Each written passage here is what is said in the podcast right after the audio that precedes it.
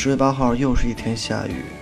整个这个假期好像只有晴了一天，其他全是在雨季里度过的。整个十一假期都在雨季里泡着，一直延续到正常上班，好像这是我脑海中的第一次。因为长时间的下雨，所以感觉整个世界都有一点阴沉沉的天气，整个天空都没有一点色彩。所以在这样的天空里面。好像特别热闹的音乐也根本听不进去，所以我今天想放一首歌，是文雀乐队的《大雁》，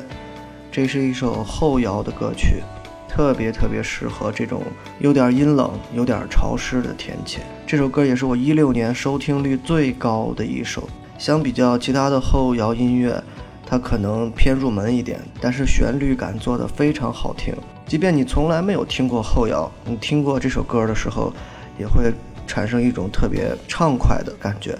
就像歌名一样，大雁，你的脑海里能不断出现着一群大雁在天空中飞来飞去的样子。尤其中间有一句“一群大雁向南飞”的采样，过后就进入了最高潮的阶段，整个人听起来都会觉得飘了、飞了。在这种阴冷的天气里面，你躺在床上。让这首歌就不断的旋转，不断的旋转，好像整个天空的云就在眼前飞速飘过了一样。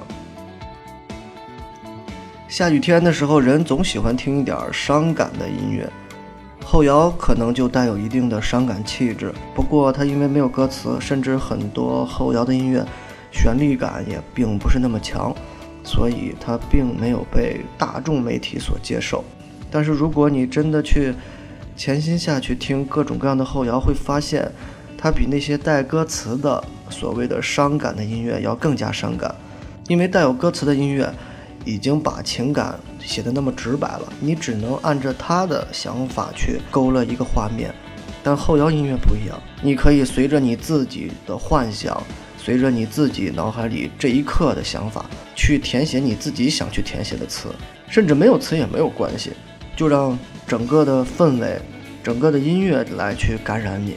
所以这就是为什么有的那些，有的那种伤感的情歌，前奏一响，钢琴曲一响，歌迷就会说我眼泪都要下来了。其实很多时候，一首歌的音乐甚至要超过它的歌词。阴冷的天气最适合做什么呢？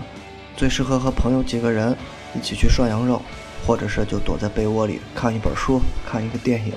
所以现在就让大雁的音乐响起来，让它在自己的脑海里不停地飘啊飘，转啊转，